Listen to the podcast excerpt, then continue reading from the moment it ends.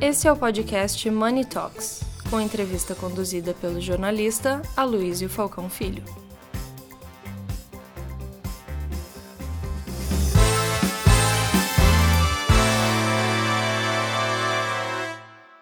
Olá todos, bem-vindos a mais uma edição de Money Report, Money Talks. Eu estou aqui hoje eh, na, minha, na nossa série Eleições 2022 com o candidato à presidência pelo Partido Novo, Luiz Felipe Dado. Querido, Luiz, tudo bom? Muito bom estar aqui com você. Luiz Felipe é um grande amigo, ele é um companheiro de lutas dentro da, da questão liberal. É verdade. E nós vamos aqui falar um pouco dessa, dessa campanha, aproveitando também que ele é um cientista político de mão cheia, conversar um pouco sobre o cenário em si, começando, como é ser um candidato liberal nesse momento populista? Olha, Luísio, primeiro uma coisa que dá muito orgulho, porque no fundo nós estamos apresentando uma alternativa ao país. Né? O país precisa romper a polarização que existe hoje, porque o populismo de direita e de esquerda é a maior ameaça que nós temos à democracia, à economia de mercado e ao Estado de Direito.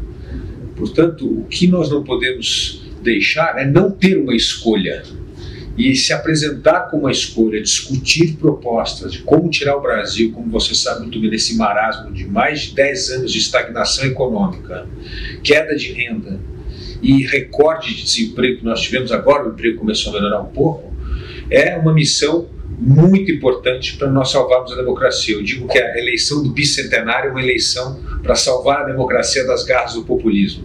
Então, dentro dessa proposta mais liberal, quais são os pontos mais importantes dentro do plano econômico? Bom, no plano econômico nós temos dois eixos. O primeiro é do meio ambiente. Por que, que o meio ambiente é tão importante? Porque, como você sabe, hoje 50 trilhões de dólares do mundo, do investimento privado, é voltado para o ESG, ou seja, ou nós vamos manter o meio ambiente, a governança e as questões sociais em ordem, ou não vai ter investimento no Brasil, não vai ter investimento em infraestrutura, não vai ter investimento em áreas fundamentais que nós precisamos. Então, a única forma de capturar esse investimento é o Brasil assumir o seu papel da grande superpotência ambiental do mundo. O Brasil pode capturar 50% do carbono do mundo. Portanto, numa era da economia de baixo carbono, o Brasil tem uma importância vital para melhorar o planeta e para atrair investimento. Então a questão é fundamental: como é que nós vamos combater o desmatamento, como é que nós vamos reflorestar terras degradadas e como isso é importante para ajudar o agro. Porque a nossa exportação do agro hoje é penalizada por questões ambientais. Talvez pela imagem do Brasil em relação às questões ambientais ou às questões em si existe a imagem do Brasil pelas questões ambientais e também o protecionismo, principalmente europeu, que começa a criar uma falsa narrativa de que toda a soja brasileira é de área desmatada, que toda a carne brasileira é de área desmatada, o que não é verdade. Então, nós precisamos entender que o eixo central dessa mudança é o Brasil levar o meio ambiente a sério para atrair investimento. Porque sem investimento privado, nós não teremos a retomada do crescimento econômico. Segundo ponto na nossa proposta é a abertura unilateral da economia. Nenhum país do mundo ficou rico com a sua economia fechada. Nenhum. Até mesmo países comunistas como a China descobriu que para ficar rico, para ter economia crescer, precisa estar no comércio global e ser uma grande potência no comércio global. E o Brasil é uma das economias mais fechadas do mundo. Então nós vamos sim ter uma coisa, uma escalonada de forma gradual, mas deixar claro que no, depois de quatro anos de mandato nós vamos ter uma das economias emergentes mais abertas do mundo. E isso tem um papel importante, que é ajudar o setor privado a se organizar para aprovar as reformas estruturantes do Estado, como a reforma tributária. Porque se tiver reforma tributária, se não tiver reforma tributária, e a economia abrir, quebra as empresas brasileiras. Então você vai começar a disciplinar a ambição política do Congresso, disciplinar a mobilização cívica em torno das reformas, quando você tem um cronograma de abertura da economia. Então isso é muito importante para o Brasil. Então, abertura, privatização, evidentemente nós vamos colocar todas as empresas estatais no programa de privatização, Petrobras, Caixa Econômica, Banco do Brasil, vai entrar tudo no programa de privatização. Nós precisamos privatizar. Justamente, privatização tem que ser visto como aumentar a concorrência. Aumentar a concorrência é algo saudável. Eu sempre gosto de lembrar o que ocorreu com a telefonia, né? Quando nós tínhamos a Petrobras do telefone, que era a Telebrás, que o telefone era produto de luxo que nós declarávamos no imposto de renda, né? E o que aconteceu? O aumento da concorrência fez com que hoje o celular seja um produto acessível a todo brasileiro. Tem outro ponto também. Eu gostaria que, eh, a gente, se a gente pudesse fazer uma pesquisa agora e perguntasse para um funcionário oriundo da Telebrás ou da Telesp ou da Telerge, você preferiria trabalhar lá na Telerge ou na Telefônica hoje? Ou na, em qualquer outra empresa que, que conseguiu privatizar a sua operadora? É óbvio que esse funcionário hoje ele tem muito mais oportunidades de crescimento e de renda também. Né? Exatamente. E é isso que nós vamos fazer, por exemplo, o novo marco do saneamento básico, uma medida muito importante aprovada agora né, no governo Bolsonaro, vai abrir um investimento privado para um setor que hoje 100 milhões de brasileiros não têm acesso a esgoto tratado. É um verdadeiro absurdo. Um problema do século XIX que ainda não resolvemos no século XXI, justamente porque é um oligopólio privado o oligopólio público. Né? Então, então, essas privatizações vão ajudar a dar esse dinamismo importante. E a privatização do setor é, de saneamento tem um, já tem um objetivo, né? a universalização do saneamento básico até 2033. Então, aí, isso vai resolver um problema praticamente em 10 anos. Em relação à reforma tributária, já que hoje tem várias propostas na mesa, qual é a que você acha melhor para o país? Olha, Luiz, eu acho que nós temos de voltar ao projeto que recebeu o apoio dos 27 estados. Nunca havia acontecido isso na história brasileira, que foi aquela é, é, mistura da PEC 110 com a 45 da comissão mista chegou. Aquele é o melhor projeto, porque aquele projeto já tem um consenso de 27 estados. E, no fundo, é a simplificação do sistema tributário. Então, primeiro, nós temos de simplificar a regra para diminuir a judicialização das questões tributárias. Nós estamos falando que hoje 70% do PIB é judicialização de questões tributárias. É então, essa simplificação da regra é fundamental. Depois você vai ter que calibrar na regulamentação as alíquotas, isso é uma outra história. Mas essa história, esse princípio da simplificação e da neutralidade para não se perder carga tributária entre entes federativos é muito importante para iniciarmos o processo da reforma tributária. Mas uma dessas propostas, agora eu me perdi qual que era, ela ela acabava trazendo um problema muito grande para as empresas de serviços. Então, o que acontece é o seguinte: o período de transição era de 20 anos. E, evidentemente, quem ia sofrer no começo era mais a empresa de serviço, sim, porque a lógica toda do projeto é quem consome mais serviço é a turma da alta renda. E, portanto, é ali que vai ter. Mas é uma calibragem muito lenta e gradual que vai ocorrer no período de 20 anos. Então, é, seria no final e não no começo. Exatamente. Exatamente. É, com 20 anos realmente dá tempo de você. É, porque tem, as, também tem a história da compensação do fim do ICMS, que agora, evidentemente, não é mais na origem, vai ser no destino. Também tem que compensar essas alíquotas para não perder receita dos estados. Então, tudo isso estava. Por isso que o processo transitório era muito lento e muito longo. Dentro, desse, dentro dessa mudança, você enxerga espaço para um aumento da tributação para os mais ricos ou não? Não, o que eu vejo é o seguinte: nós precisamos adequar as regras tributárias do Brasil com do mundo. Já que nós queremos nos inserir no comércio global, precisa ter uma regra comum. E no Brasil, o que é a questão tributária? Nós penalizamos demais o consumo e não tributamos o suficiente a renda. Então, o que eu acho correto, que estava no plano lá do, da, da PEC 45 a 110, é diminuir a carga das empresas e aumentar a carga é, tributária sobre dividendo. E é isso mesmo, no mundo inteiro é assim. Então, o que nós temos que fazer é seguir. Por isso que uma outra coisa importante é o ingresso do Brasil na OCDE, para começar a padronizar as regras do jogo com as regras internacionais, para a gente não ficar criando jabuticaba no Brasil que é, na verdade só cria problema para nós, aumenta a insegurança jurídica, cria imprevisibilidade na regra e isso gera insegurança no investidor. Agora, nós não corremos o risco de ter essas jabuticabas na hora de fazer a regulamentação, por exemplo, é, é óbvio que a gente tem que é, criar algum tipo de, de mecanismo é, tributário para o dividendo, já que no mundo inteiro é assim. Agora, com esse atual nível de alíquota para a empresa, não tem como. Não, isso que tem que diminuir. Cairia pelo menos de 35% para 25%. Tem então, que cair. O meu receio é na hora que você vai regulamentar, ó, vamos então taxar o dividendo e manter esse. Não, é isso que não pode, não pode. Aliás, eu acho que a gente precisa ter dois princípios. Primeiro é não aumentar a carga tributária no Brasil. Pelo contrário, nós temos de ter um plano para mostrar para a população que nós vamos diminuir a carga tributária.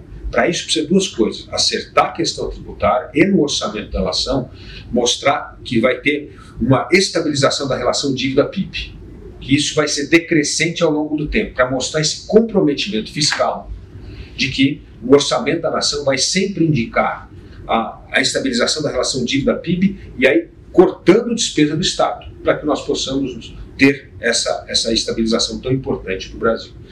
E mexer na questão tributária. Então, assim, tudo tem que ser feito de forma gradual. E, de novo, voltando a um bom exemplo que você se lembra muito bem, que era o RV no tempo do. O que, que o RV fez? Ela eliminou todo o susto que o mercado ia ter, porque tudo era anunciado previamente, tudo era cumprido como foi anunciado, não tinha susto.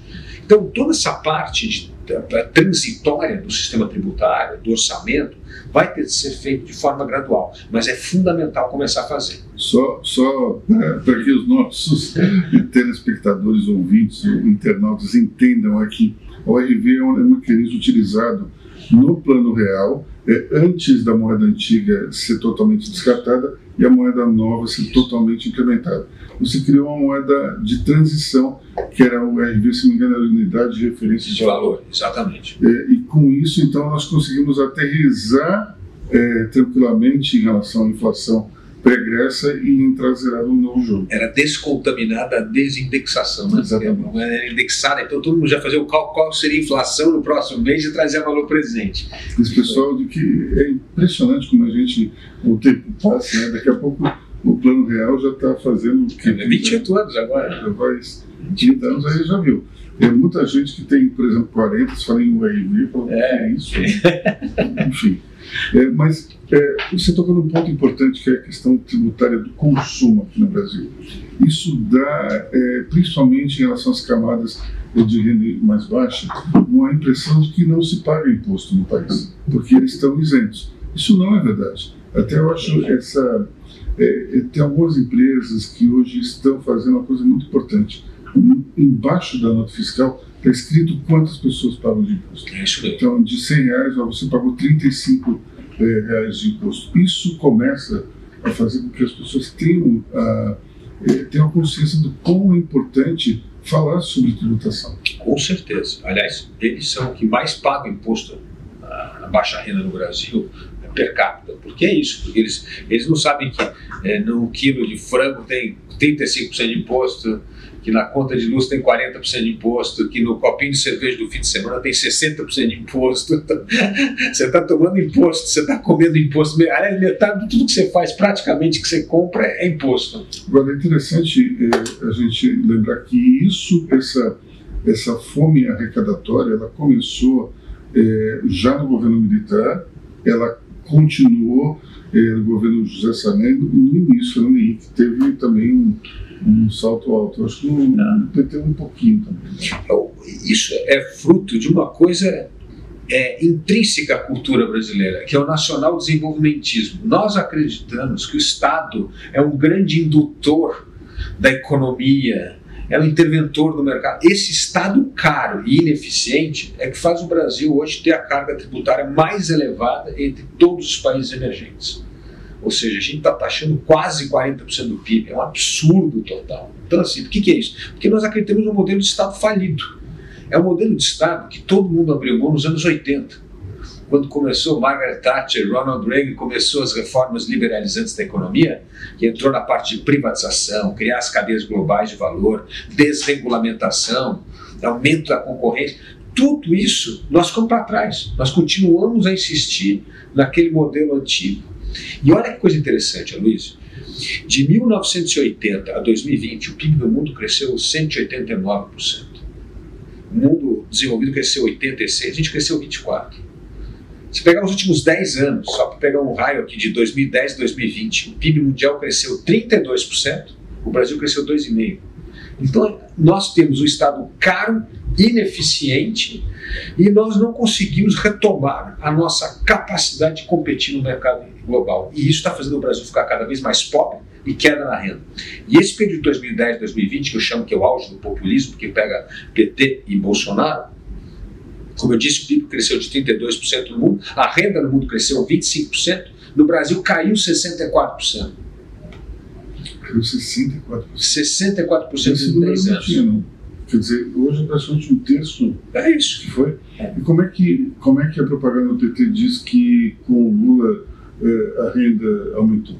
É porque eles fazem um corte, como, como todo governo populista, é mentiroso.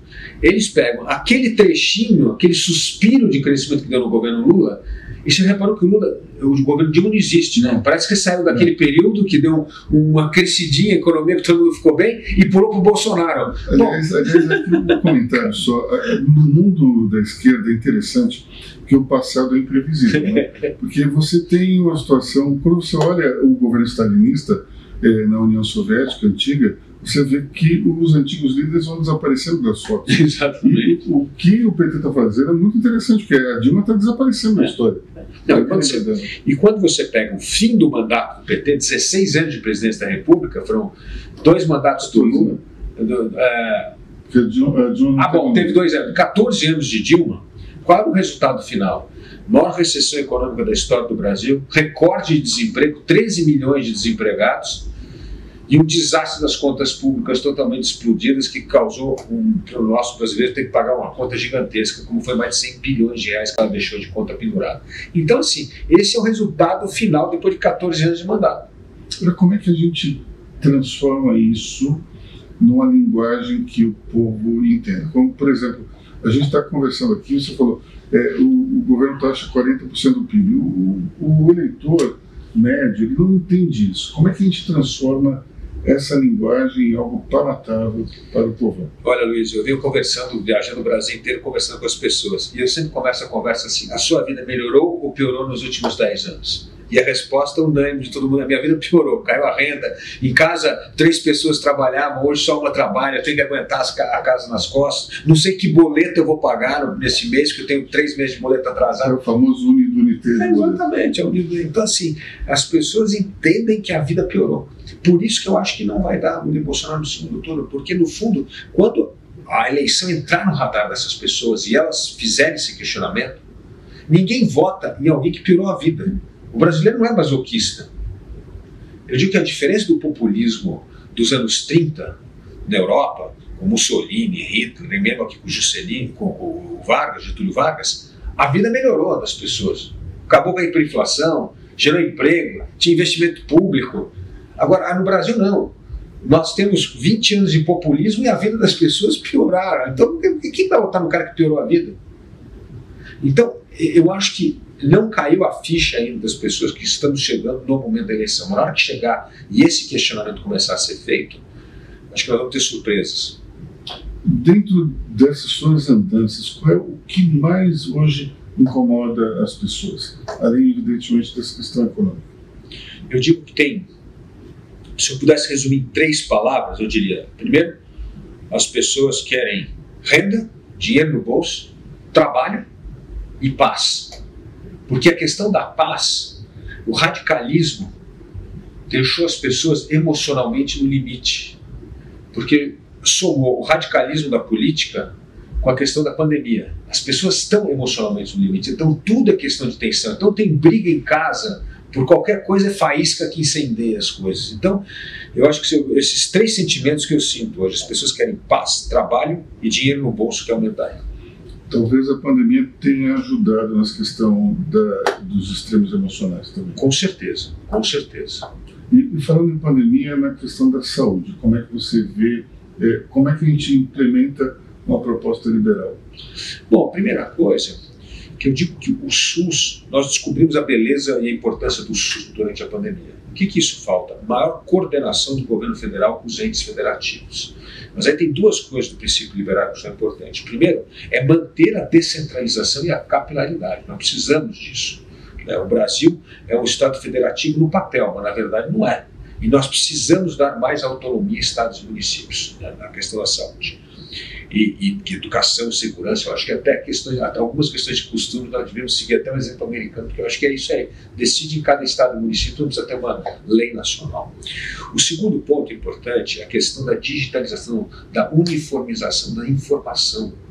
Porque hoje, a Luiz, tem informação médica tua no hospital privado, no posto de saúde onde você tomou sua vacina de Covid, no laboratório que você usa o autofleury e tal. Então está tudo espalhado. Precisa começar a ter um prontuário único de informação dos pacientes, porque senão você começa a ter um gasto excessivo de redundância na saúde. Manda fazer o exame três vezes. É, então assim, a gente tem que ter uma coordenação melhor. O terceiro ponto importante é uma melhor coordenação, e o SUS só funciona por causa das parcerias público-privadas, que são os hospitais filantrópicos, que são as santas casas. Não é saúde estatizante, pelo contrário, ela só funciona porque tem essas parcerias público-privadas. As OS, as organizações sociais, são parcerias público-privadas. E nós precisamos melhorar isso porque aí tem uma mudança de critério que é muito importante. Hoje, a tabela do SUS, além de ser totalmente defasada e surreal, por isso que todas as santas casas estão quebradas no Brasil, é, ela é cobrada pelo procedimento. E não pode ser.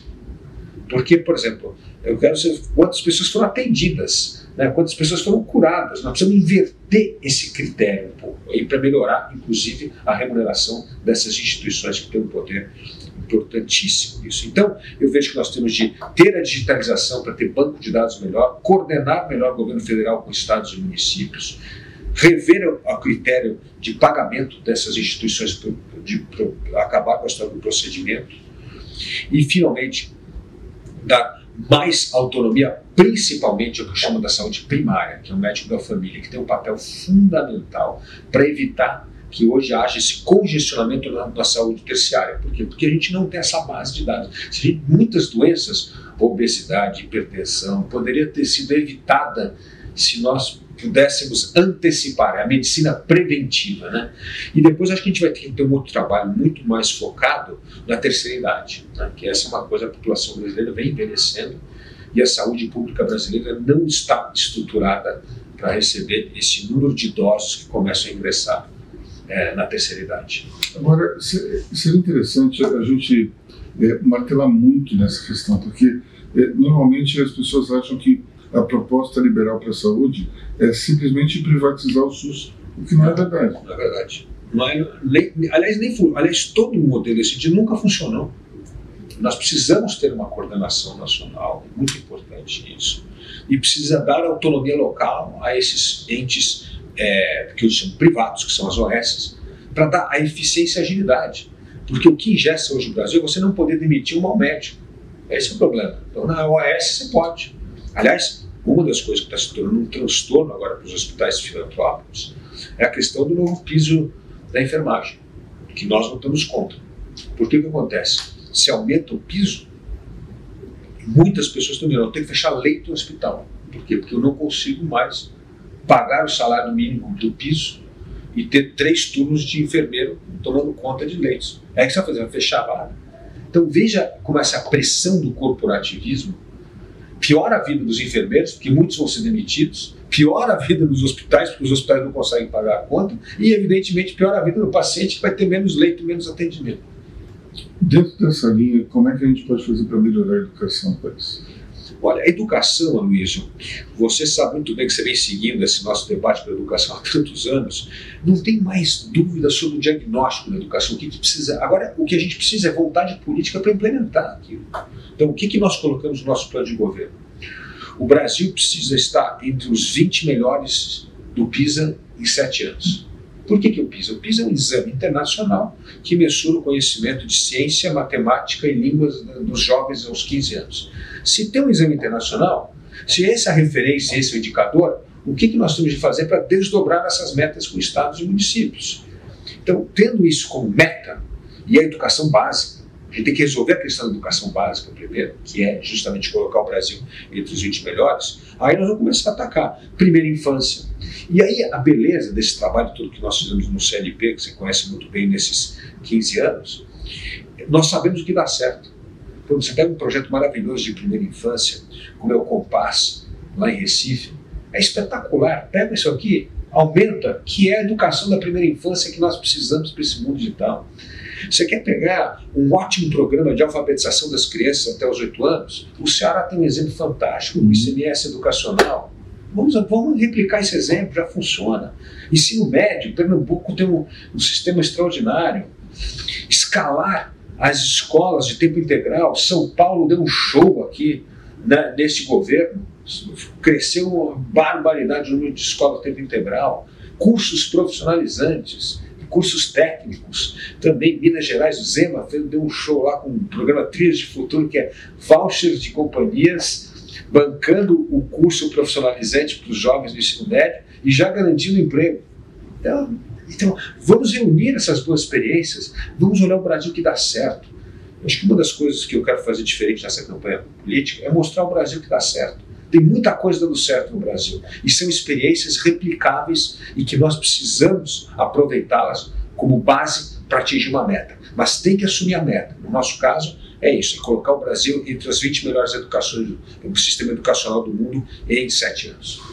Dentro da área de, a gente já falou de educação e, e saúde, para fechar a tríade dos assuntos importantes na segurança, o que, que você está pensando? A segurança o governo federal, como você sabe, ele tem um papel muito limitado à questão de fronteiras. Nós temos que combater é, organizações criminosas, nós temos que combater tráfico de armas e de drogas. Então, o que, que eu acho que nós precisamos? Duas coisas importantes. Primeiro, é o que eu falo que é uma, uma maior uniformização de novo de dados da Polícia Federal com Polícia Civil e Militar para trabalhar conjunto. Nós precisamos ter informação para atacar o crime organizado, os problemas do organizado. E nesse governo Bolsonaro piorou drasticamente, eu digo. Né? Você veja só a, a questão do desmatamento da Amazônia, o que hoje virou aquilo terra sem lei, uma coisa inacreditável, né? garimpo ilegal, é, grilagem, acordo com o cartório local, é uma bagunça. Então, assim, o crime organizado, ao meu ver, expandiu muito a sua atividade em várias outras vertentes que não era só mais a droga, inclusive para essa área ambiental, de uma forma criminosa, a meu ver. Então, nós precisamos ter uma maior unificação do banco de dados da Polícia Federal, é, Polícia Militar e Civil. Nós precisamos ter metas concretas de redução de crime, é, principalmente com estados e municípios, que eu acho que é, é vital. Terceiro, é preciso ter uma padronização na formação da força policial. A gente quer criar uma espécie de incentivo de um currículo mínimo da academia de polícias, porque é uma simetria muito grande entre polícias em vários estados, por isso que funciona, por isso que não funciona. Então isso é muito importante. E é óbvio que não pode jamais deixar o Congresso Nacional aprovar um projeto é, terrível, horrível, que é esse que é agora interferir na, no poder do governador indicar o chefe da Polícia Civil. Que está, que está em votação nessa semana. Exatamente. Isso é um absurdo total. Isso aí é então, nós temos que brecar de parte da lei é aprovar boas leis e evitar que más leis sejam aprovadas. Essa é uma má lei que não pode ser aprovada. Esse é um ponto importante porque essa lei era, era muito mais abrangente, esse projeto de lei, é, inclusive colocava, é, dava uma carreira mais extensa ao policial militar, é, com a patente de general, uma série de coisas que os militares não, não gostavam. Isso tiraram tudo que o exército não queria e fizeram algo mais palatável. Só que isso é realmente um problema muito sério. Como é que você pode ser governador do estado e não ter nenhuma ingerência sobre o que o comandante da Polícia Militar faz? E, e toda ordem democrática é sempre criada em torno de que o poder supremo é do civil, que é o governador, que é o presidente da República e que é o prefeito. Então, assim, isto é uma inversão da ordem. Então, é, além de tudo, é, totalmente inconstitucional. E aqui a gente toca no ponto importante que você falou. Como é que você vai demitir um mau médico se você não pode é, fazer isso por conta da lei, por conta da estabilidade? E se o comandante da PM for muito ruim, o que, que você faz? Se ele estiver ligado ao crime. Acontece. Como acontece, como faz? Então, presta atenção, isso é um ponto importante e ninguém está falando muito, hein? mas é essa semana que parece que vai ser votado, talvez hoje. É, nós temos, é, fazer bastante esforço para não aprovar. Essa é mais uma pauta corporativista. É isso que mata o Brasil, né, Luiz? Essas pautas corporativistas, cada uma quer pegar um naco do dinheiro, de um privilégio, criar mais um direito. E eu digo, e, e no Congresso Nacional tem pouquíssimas pessoas defendendo o pagador de imposto. Esse é o único que não tem lobby lá dentro. O resto todo mundo tem lobby organizado. Agora, quem paga imposto, todos nós, vai pagar essa conta, quem é que está lá defendendo a gente? Até porque tem um ponto importante nesse projeto de lei, que é ter um orçamento paralelo. É isso. Peraí, orçamento paralelo? Então quer dizer que o, o governo do Estado não interfere dentro desse orçamento? E quem vai pagar essa conta? É você. E outra coisa, não podemos nos esquecer que quase 90% do orçamento público hoje já é engessado. Vai para gastos correntes, vai pedaço para educação, para saúde, 90%. Só tem, hoje o governador tem autonomia, o presidente da República, 10% do seu orçamento. E aí o resto já pegou, o Congresso já pegou mais um pouquinho, agora com emenda de relator, com orçamento secreto. Daqui a pouco você não faz mais nada. Você não vai ter autonomia sobre o dinheiro público. Então, precisa combater o corporativismo. Isso é fundamental. Isso também não reflete dentro da campanha, quando você tem os partidos hoje privilegiando as campanhas de deputados e senadores em detrimento das campanhas de presidente. Isso mostra que hoje a política está muito mais no parlamento do que no Palácio do Planalto. Isso mostra duas coisas. Primeiro, o efeito que mais perverteu a eleição chama-se fundo eleitoral. O que, que é o fundo eleitoral? Invenção da Dilma. Invenção da Dilma. Está pegando 5 bilhões de reais do seu dinheiro que paga imposto para financiar 45 dias de campanha política. É um negócio, é um absurdo tão grande. E o que, que esse dinheiro do fundo eleitoral faz? Faz o seguinte: para você aumentar a sua participação no fundo eleitoral, a única coisa que conta é o número de deputados federais eleitos. Portanto, se você é o presidente do partido e é o gestor desse negócio chamado partido político, qual é seu objetivo? Aumentar o número de deputados federais e sacrificar os outros cargos, porque os outros cargos não trazem dinheiro para você, não te dá tempo de televisão. Então o que está acontecendo nessa eleição? Todo mundo prioriza deputado federal e as majoritárias estão sendo rifadas, estão sendo rifados candidato a presidente da República, a governador, senador, porque isso não traz um centavo do, do dinheiro do fundo eleitoral. Então, isso perverteu a campanha política de uma forma incrível. E, segundo, dá um poder supremo ao presidente do partido. O presidente do partido pode chegar e falar assim: Aloysio, eu vou te dar um milhão na sua campanha para deputado federal e vou dar 100 mil para o Felipe. O que, que acontece? É óbvio que você tem muito mais chance de se eleger do que eu. Pô. Mas quem recebe 100 mil não pode reclamar. É, não pode reclamar, não tem o que reclamar, não tem, não tem nenhum critério. Então, isso vai perpetuar o que eu falo, as oligarquias políticas.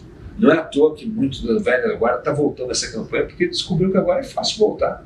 É só ser amigo do presidente do partido, receber ali o seu quinhão, que você vai ter uma campanha muito competitiva e com grande chance de se eleger. Isso, de uma certa forma, não retroalimenta o grande problema que é ter um número enorme de partidos? Não, não isso não, porque o que, que acontece? Isso alimenta o poder absurdo do corporativismo, porque isso é a bancada lá da bala, da, vai tudo é, da Bíblia, tudo isso vai ter acesso a esse dinheiro, vai eleger cada vez mais gente e cada vez mais o Congresso vai defender os interesses corporativistas. Quanto ao número de partidos, essa eleição já vai diminuir muito, porque aconteceram duas mudanças importantes.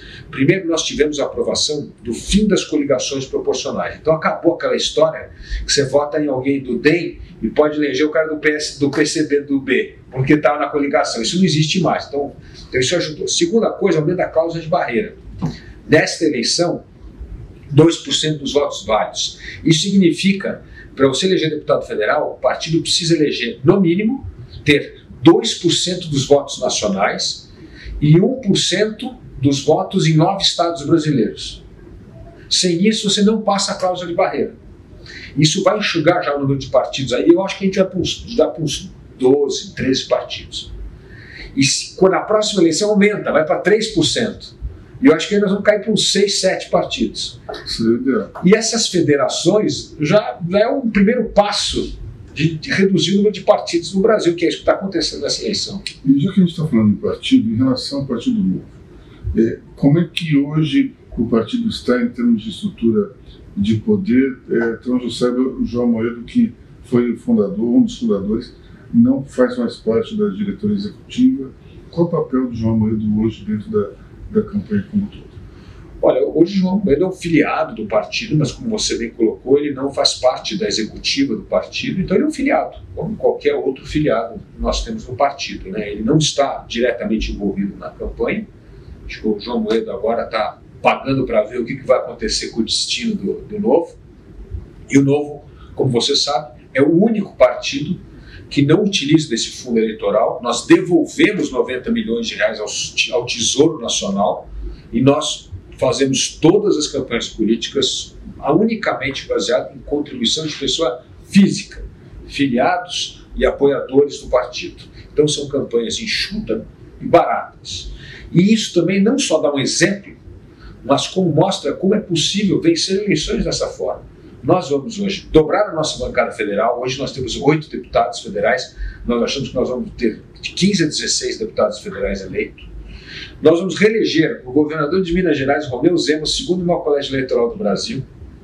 Nós vamos certamente é, eleger, dobrar as nossas bancadas estaduais nas assembleias legislativas e com chance de eleger um ou dois governadores e o primeiro ou o segundo senador nosso, né, um ou dois senadores nossos. Então, assim, é uma campanha muito bem estruturada, com pouco recurso e zero de dinheiro público, só dinheiro de pessoas simpatizantes ao partido. Então é um jeito diferente, novo de fazer política e que nós achamos que deveria ser exemplo para a ser seguido depois das eleições para os demais partidos. E de onde vem o funding? Sem pessoa física, doação de pessoa física. Que tem limitações. Que tem limitações, até 10%, só pode doar até 10% do que você ganhou no ano anterior. Então, mostra como é possível fazer campanha barata. É, seria, na tua opinião, é, seria possível voltar a doações empresariais ou não? Na minha opinião, é por, eu acho que deveria voltar a, a doação empresarial com teto. Deveria ter um teto constitucional para isso. Sei lá, 400 mil, 500 mil reais, você determina um teto.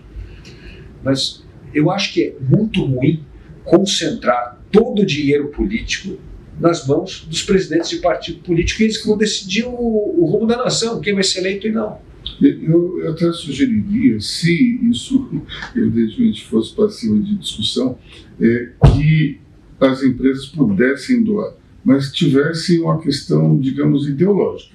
Não adianta ter 500 mil, vamos dar 100 mil para cada candidato. Não, eu acredito que você tem que escolher um candidato. Sim. Você tem 500 mil, quer botar os 500 mil, mas escolhe um candidato só. Não, e não só isso, como eu acho que tem que ter um acordo, tem que ter um acordo de governança tem que ter auditoria do, das grandes empresas de auditoria para fazer como é que foi gasto, além do TSE. Acho que dá para fazer uma coisa é, para mostrar a transparência como esse dinheiro está sendo feito. E outra, isso forçaria as pessoas a fazer escolhas, né? que hoje todo mundo fica em cima do muro. Eu digo que a, o pior da nossa classe empresarial é que é tudo fazedor de média, tudo faz rede com quem está no poder. Né? Então, assim, isso é muito ruim. Isso, ao invés de ajudar a fortalecer a democracia, isso enfraquece a democracia. Porque você já está redeando com todo mundo que tem chance de estar no poder. Eu acho muito bom, como é no caso dos Estados Unidos, por exemplo, a atuação é clara. Eu dou para o candidato do Partido Democrata, eu dou para o cara do Partido Republicano, e depois não tem retaliação, não tem nada. É a vida como ela é. Cada um toca a vida depois das eleições, né?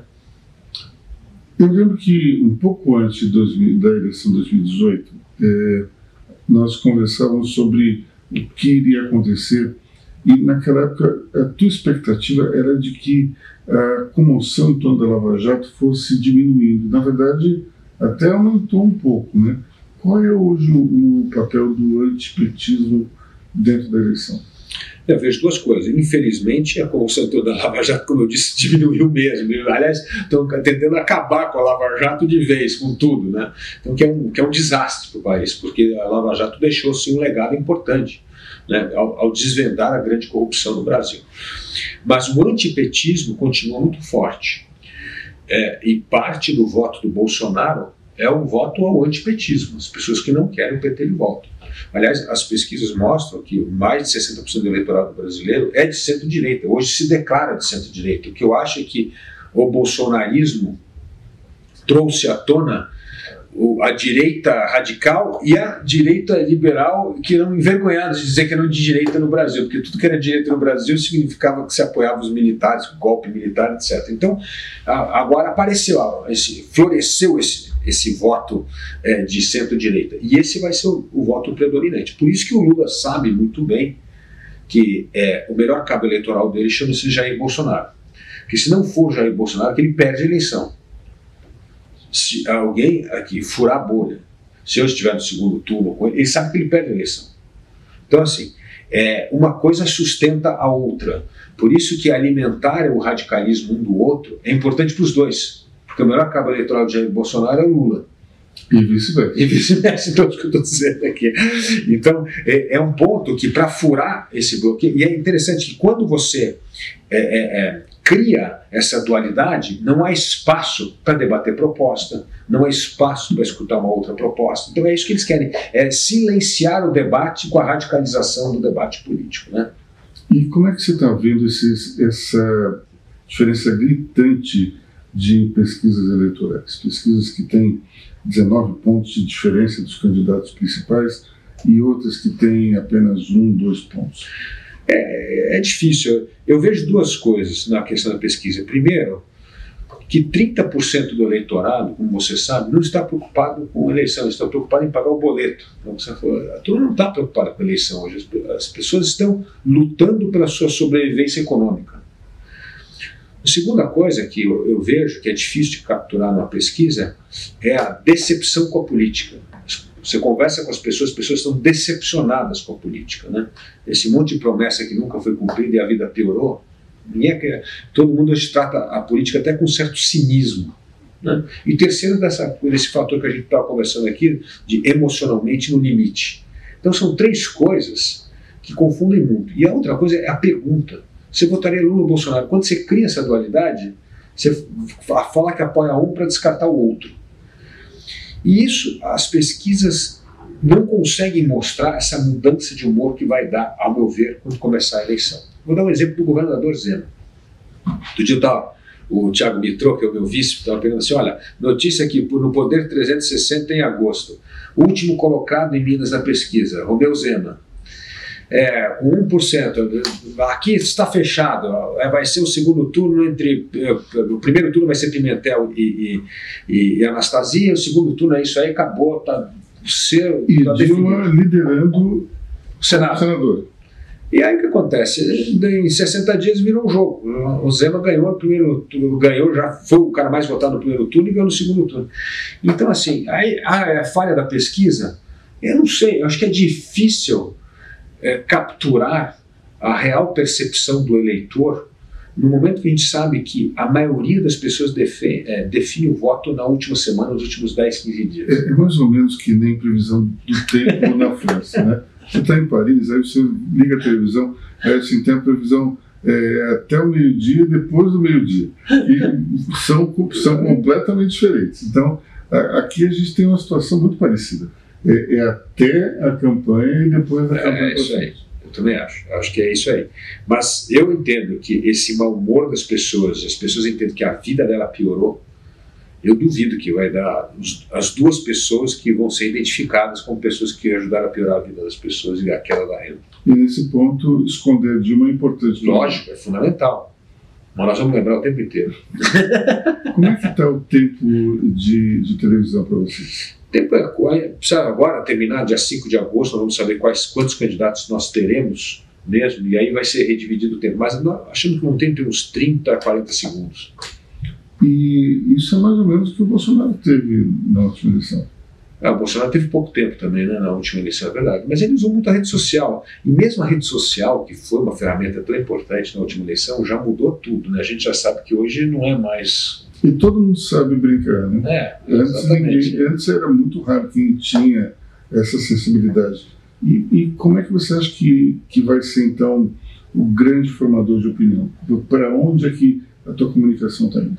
Bom, duas coisas. Primeiro, rede social, que é muito importante, mesmo como você falou, e o segundo, os debates. A gente acha que os debates vão ser muito importantes. A edição dos debates, para colocar as propostas, como tirar o Brasil desse atoleiro do baixo crescimento, da queda da renda e do alto desemprego, a meu ver, este é o tema que o brasileiro, o brasileiro esse ano vai estar com eu digo, audição seletiva. Ele quer saber assim, como é que volto a ter dinheiro no bolso, a ter emprego, a economia crescer. Porque se não resolver esse problema, não vai resolver nenhum outro problema. Ou seja, como é que você vai resolver o problema social no Brasil se a economia não cresce? Não tem mais. O Estado que gasta esse montante de dinheiro que a gente está falando aqui, quase 40% do PIB, a economia cresce 1%, não tem como resolver.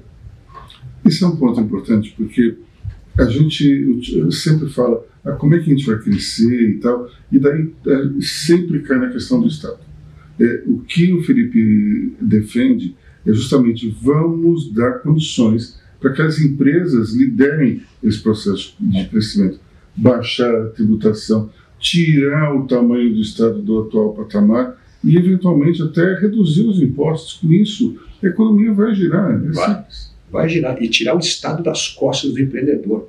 Todo dia tem uma nova norma burocrática, todo dia tem uma nova regulamentação, todo dia tem um novo tributo e taxa a pagar. É um inferno para quem quer empreender no Brasil. Eu digo que, infelizmente, nós elegemos pessoas uh, para o poder público uh, que nunca sentaram na cadeira de empresário, nunca pagaram nota, nunca, nunca pagaram uma folha de pagamento no fim do mês, nunca tiveram que pagar uma promissória. E aí é isso. Então, é uma turma totalmente desconectada com as dores de quem empreende no Brasil.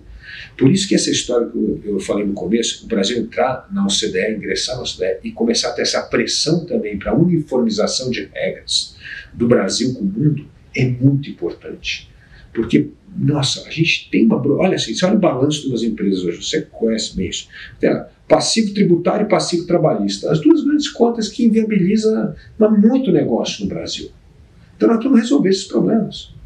Né? Nós já aprovamos a primeira parte da reforma trabalhista, que foi muito importante, mas precisa essa história, essa cultura do negociado sobre o legislado, ainda tem que avançar muito mais, porque o, o, o emprego mudou de natureza. Eu digo o seguinte: quais são as quatro áreas onde os novos empregos vão surgir? Porque todo mundo fica olhando para onde os empregos estão sendo destruídos. Ah, a tecnologia está destruindo esse emprego, está destruindo aquilo. Tudo bem, mas onde é que está criando emprego? É que tem quatro áreas importantes. E o Estado não olha para essas áreas e, pelo contrário, só atrapalha. Primeiro, economia digital. Está crescendo de uma forma violenta. Aliás, pega, tenta contratar um programador por acaso. Você não consegue contratar um programador. As empresas ficam roubando uns dos outros. Não, e hoje ele empresta serviço para uma empresa fora do Brasil e uhum. pode morar aqui ou vai embora. Então, assim, economia digital. Economia que eu chamo do entretenimento. Toda essa história que a gente está falando de influências, redes digital, produção de conteúdo, isso está explodindo no Brasil e no mundo. Quantas pessoas hoje ganham dinheiro com podcast e outras coisas assim. Então, é uma área que está crescendo também. A gente precisa saber aproveitar melhor essa onda. Terceiro, eu digo que a economia ambiental. O Brasil vai se tornar essa superpotência do meio ambiente. E aí você tem não só investimento em infraestrutura, é, em saneamento, como a gente está falando, mas energia limpa, serviços ambientais, economia verde, vai explodir, é um setor que vai. E o quarto, eu chamo que é a economia do cuidado, que é para as pessoas mais velhas. Está nascendo um setor aqui, desde medicina, entretenimento, cultura, é, ajuda médica, vai criar um, um grande mercado. Então tem quatro áreas aqui que pode explodir emprego. E tem uma quinta que o Brasil mal aproveita, como você sabe, que é o turismo. Né? O turismo só representa 3% do PIB do Brasil, quando Portugal e Espanha chega a 20% do PIB. Né? É nós temos destinos turísticos em número muito maior do que Portugal. Não, lógico, não. Para você ter uma ideia hoje, número de turistas estrangeiros no Brasil é menor do que o número de turistas estrangeiros que visitam a Torre Eiffel no Brasil inteiro. 6 milhões de pessoas. Tem mais turistas que visitam Buenos Aires do que o Brasil inteiro. É, então. Então, é, então, então, é, nós temos que olhar para o potencial. Onde é que o Brasil vai crescer? Em vez de ficar lamentando, ah, vai perder emprego, vai ter emprego vai perder mesmo. Pô, vai fazer o quê? Bom, então a, a gente tem aqui uma situação na qual percebe-se claramente que os principais candidatos não entenderam ainda o, o Brasil que eles não. vivem e precisam, digamos, ter um choque, eh, talvez de gestão, talvez de governança. Eh, como é que a gente faz para que não só eles, mas também os outros candidatos entendam essa proposta? Porque não, eu acredito que você não está somente concorrendo a um cargo, mas você é um embaixador de uma causa que hoje está em baixa. A gente precisa turbinar isso tudo. Como é que a gente faz? É verdade. E aí é muito importante a imprensa. A imprensa tem um papel fundamental nisso. A imprensa tem que estar focada nessa discussão de propostas, de conteúdo. Às vezes, né, Luiz, os nossos colegas de imprensa criam uns mecanismos. Não, vamos só entrevistar quem está na frente da pesquisa. E, bom, e quem está na frente não tem proposta? Nós vamos fazer o quê? Nós precisamos debater propostas, ideias. Né? Então, é, não é só a política que tem ideias antigas. A nossa visão na imprensa também tem conceitos antigos e que prejudica esse debate das ideias. Se a gente tiver. Qual que deveria ser o debate hoje? Como é que o Brasil sai deste atoleiro do baixo crescimento de um país que não cresce, que não gera renda e emprego? Esse é o tema que nós estamos discutindo. E se esse fosse o tema central, certamente essa polarização não estaria liderando as pesquisas hoje. Agora, se você começa a criar esses artifícios, ah, não, só vamos conversar com quem está os dois primeiros, três primeiros colocados. Isso aí, os três primeiros não têm ideia para o Brasil, como não querem nem participar do debate, o que nós vamos fazer? Você induz as pessoas a escolher de forma errada, porque elas têm pouca informação. Então, uma das coisas importantes da liberdade é dar mais informação às pessoas, informar melhor, porque o que vai resolver o Brasil é o voto consciente. Nós somos frutos das nossas escolhas. Falei assim: você acha que a política está ruim? Todo mundo que chegou lá, chegou alguém porque alguém na cabine pressionou o número daquela pessoa e elegeu aquela pessoa. Ninguém chegou lá de paraquedas. Ah, é corrupto que está lá? Bom, quem colocou corrupto lá fomos nós com o nosso voto. Então, o que pode mudar o Brasil é o voto. Então, nós temos hoje em mãos o maior poder de transformar o Brasil. É o nosso voto que vai dizer se o Brasil vai continuar nesse atoleiro do baixo crescimento, se o Brasil vai continuar nas mãos de populistas que vão destruir a democracia e a economia de mercado, ou se o Brasil vai dar um basta e falar: não, queremos o novo. Como os mineiros fizeram com o Zema, como os joinvilenses fizeram lá com o Adriano Silva em Joinville. Sim, nós já demos sinais importantes. Então, o que precisa é as pessoas entenderem que quem elege presidente da República não é pesquisa, é o voto de cada um, é a nossa escolha. É a nossa escolha que vai determinar o Brasil que queremos. E os nossos filhos e netos vão nos cobrar pelas nossas escolhas. Se nós escolhermos mal, eles vão falar assim: pai, o que você está fazendo em 2022? Por que, que você escolheu esse cara que era um desastre, pô? E que era um desastre comprovado? O que, que você estava fazendo? E com esse discurso em favor do voto consciente, a gente vai encerrar a nossa conversa aqui, mas com um detalhe a gente precisa lembrar que é importante votar consciente não só para presidente, mas Exatamente. principalmente no Congresso. 69% dos eleitores não lembram em quem votou para deputado federal, segundo a pesquisa recente da Datafolha. Pessoal, isso é um absurdo. A gente não pode votar de uma maneira tão leviana assim. Nós precisamos ter consciência no voto. Então, meu querido, boa sorte. Muito obrigado, Luiz. E vamos juntos aí na, na luta pelas causas liberais. Até a próxima.